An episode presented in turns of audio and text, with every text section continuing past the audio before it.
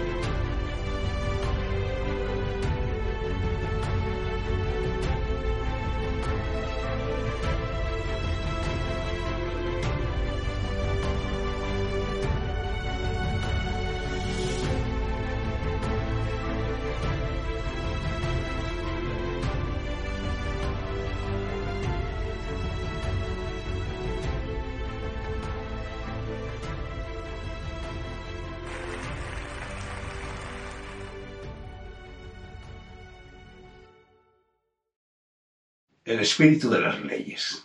Así, el espíritu de las leyes llamó Montesquieu a uno de los libros más influyentes en la historia de la humanidad.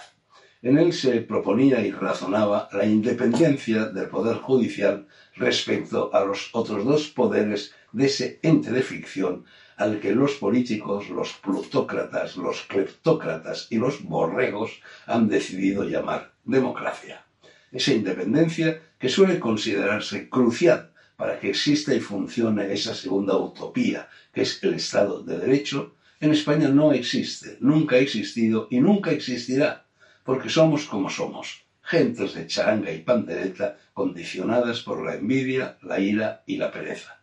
Perdonen que lo diga, fiel siempre a mi voluntad de granjearme enemigos. Yo sé que hay excepciones, pero mil y una veces he dicho que el columnismo obliga a opinar y que opinar obliga a generalizar y por añadidura a cargar la suerte. En cuanto al deseo de echarme enemigos, tan solo una consideración sumamente amistosa, ya que sin ellos uno se queda en nada. ¿Qué habría sido, por ejemplo, de Sócrates, de Julio César o de Jesús si no los hubieran tenido? El segundo, sin Pompeyo, no habría pasado el Rubicón y sin éste no habría llegado al Capitolio. Al tercero, sin Judas, no lo habrían crucificado y San Pablo se habría quedado sin clientela. ¿Quién hablaría ahora de Zelensky si Putin no le hubiese cogido ojeriza? Cela dedicó su primer libro, La familia de Pascual Duarte, a mis enemigos, los suyos, que tanto me han ayudado, a él, et ali. Pero pongo la correa a mi pluma, la meto en vereda y vuelvo a lo de las leyes, o mejor dicho, a su espíritu. Me entero de que, por lo visto, los dos países en los que más leyes hay y en los que menos se respetan son Italia y España, por ese orden. El emperador Adriano, que era italiano porque llegó a emperador de Roma, y español porque nació en Itálica, dijo que una ley masivamente incumplida es una mala ley y, por lo tanto, debe ser derogada. Nuestros políticos, sobre todo si son de izquierdas, pero también los de derechas, muy rara vez lo hacen. Al contrario, suelen llevarse las manos a la cabeza con un gesto de pudibundas damiselas ofendidas cada vez que sus carnívoras entendederas reparan en lo que califican de vacío legal y se apresuran a llenarlo con una nueva ley.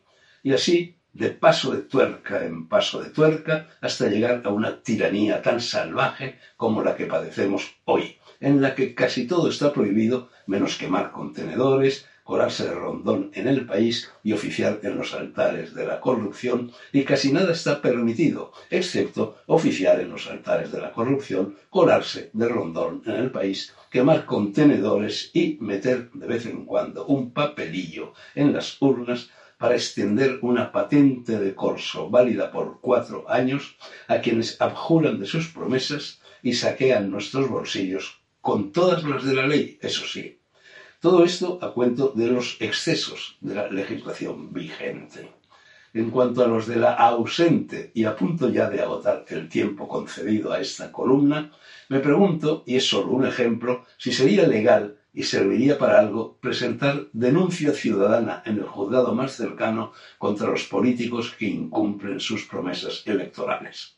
Sánchez, Pablo Iglesias, Rajoy. ¿Es en España delito el perjurio? ¿Qué tal si añadiéramos a la Constitución, siempre tan baqueteada y expuesta a su reforma, un artículo por el que se obligara a los políticos a formular sus promesas en un acta notarial? Sé poco de leyes, por no decir que no sé casi nada, aunque sí lo suficiente para que me desesperen muchas de las que hay, de las que hay y para que echen falta algunas de las que no hay. Mi malestar jurídico, en consecuencia, es de doble filo y muy contradictorio. Obedece tanto al exceso de presencia como al de ausencia. Y no es por necesidades de la rima, por lo que concluyo diciendo que ojalá todas las leyes fuesen las de la conciencia. Ese es el espíritu que yo invoco. No quiero.